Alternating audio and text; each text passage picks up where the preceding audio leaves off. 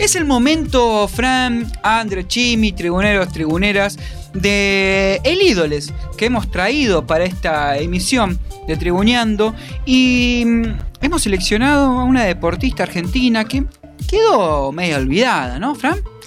No sé si tan olvidada, lo que pasa es que pasó hace mucho tiempo, sí, pero eh, como lo habíamos hablado en las reuniones de preproducción, No esto, se enseña en la facultad de- a todos los periodistas deportivos porque eh, realmente fue alguien que inició un camino que sigue hasta hoy en día. Así es, pionera de la natación femenina, le, queda bastante corto, porque no solo popularizó un deporte, sino que además le abrió el camino a todas las mujeres argentinas en los diferentes deportes.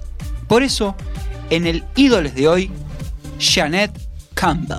La Argentina tenía una historia de luchas para que eh, la mujer eh, accediera al derecho a lo deportivo. Campbell era tan extraordinaria nadando que se vuelve inevitable incluirla en la delegación que va a los Juegos de Berlín. Janet Campbell nació en Francia, en San Juan de Luz, cuando sus padres escapaban de la Primera Guerra Mundial. Eh, en ese caso su, su madre es francesa, su padre es escocés, estaban de viaje por Europa y lo agarró la Primera Guerra. Nació en Francia, Janet. Su abuela fue Mary Gorman, una de las maestras que Sarmiento convocó al país. ¿Posta? Sí, Zarpado. Sí, sí, sí, sí. Eh, su hermana Dorothy fue quien la hizo conocer la natación. Eh, Janet también practicaba hockey sobre césped, pero eh, amó la natación y lo hacía, lo, lo practicaba en las piletas del Belgrano Athletic Club. Luego de trabajar nueve horas en un frigorífico, según relata su hija Susana Pepper. Ella trabajaba todo el día y salía para, para entrenar. Claro, no era nada normal que la mujer eh, trabajara y haga un deporte. Sus buenas marcas en categorías menores y juveniles le permitieron participar en el Sudamericano de Río de Janeiro en 1935, donde batió el récord de los 100 y los 400 metros. Además, ganó la competencia de 4% de relevo junto a Celia Milber, Alicia Laviguer, Laviguerre y Úrsula Frick. No, apellidito que pegamos, ¿no? Y todos, todos Sí, sí, sí, sí. Fue en ese año que se nacionalizaba Argentina para poder representar así al país en los Juegos Olímpicos de Berlín en 1936. Eh, el 9 de junio de ese mismo año se embarca en el Cap Arcona, siendo la única mujer junto a 50 hombres que completaron la delegación olímpica argentina. En el barco ella tenía que entrenar, eran 17 días de barco. Entonces el entrenador en Río, donde paró el barco, eh, bajó y compró una soga de goma. La ataron al borde de la pileta y ella hacía dos o tres brazadas y la soga y el profesor la tiraban de vuelta y así entrenó hasta que llegó a Berlín. Claro, tenía que entrenar en el barco. porque Llevaba un tiempo el viaje. No es que como ahora que va en avión y al otro día ya estás entrenando en, en la pileta. No, ella tuvo que entrenar en el barco, como decía su hija Susana.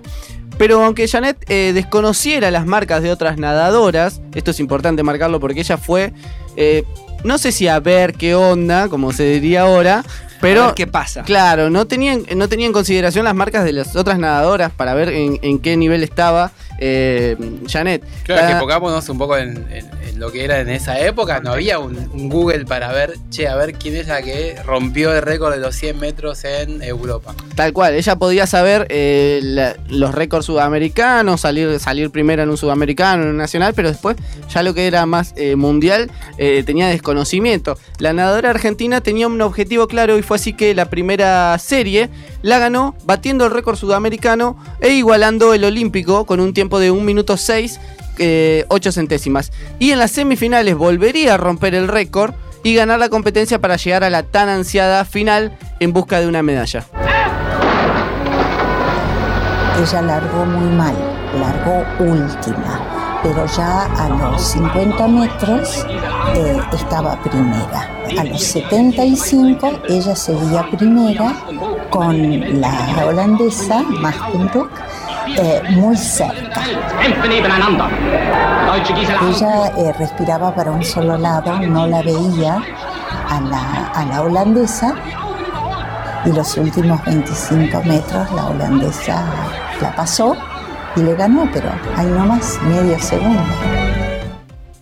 Bueno, escuchábamos también de fondo los relatos en, al- en alemán. ¿Cómo estaba, no? Esa Sí. Alemania nazi, eh, propagando lo- los Juegos Olímpicos y toda Sí, esa sí. propaganda. De esta manera, Janet Campbell quedaba en segunda posición y obtenía nada más y nada menos que la primera medalla de plata de la historia para la República Argentina, marcando un precedente. Pero eso no fue el único reconocimiento que tuvo la nadadora, el cual logró, porque fue elegida por la prensa acreditada como Miss Olympic o Reina de la Belleza. Mirá, Bueno, pa- parece que Estaba buena. Ah, bueno. Qué bien, Chimi. Luego de la gran actuación en los Juegos Olímpicos de Berlín de 1936, Janet se preparaba para su siguiente objetivo, Tokio 1940. Y para ello había logrado títulos nacionales y sudamericanos, pero la Segunda Guerra Mundial no permitió la realización de los Juegos y la franco-argentina decidió ponerle fin a su corta pero exitosa carrera. Las guerras como que marcaron su vida, ¿no? Porque estuvo, nació en Francia escapando de la primera y tuvo que retirarse porque comenzó la Segunda Guerra Mundial y se suspendió los Juegos Olímpicos de Tokio. Como reconocimiento al logro conseguido en Berlín, Campbell fue elegida como la banderada de la delegación argentina en los Juegos de Tokio 1964. Como dijimos, ya estaba retirada, pero eh, en reconocimiento fue abanderada para la delegación. Y en el país fue distinguida por el Congreso de la Nación, eh, dándole la distinción de Delfo Cabrera. Y el natatorio del CENAR, del alto rendimiento, eh, lleva su nombre. Bien, hoy en día, en el deporte, como en muchos, muchos otros ambientes, la desigualdad entre el hombre y la mujer sigue siendo muy grande. Por eso cabe destacar lo hecho por Janet Campbell, la primera mujer argentina en participar de unos Juegos Olímpicos y la primera mujer argentina en conseguir una medalla olímpica.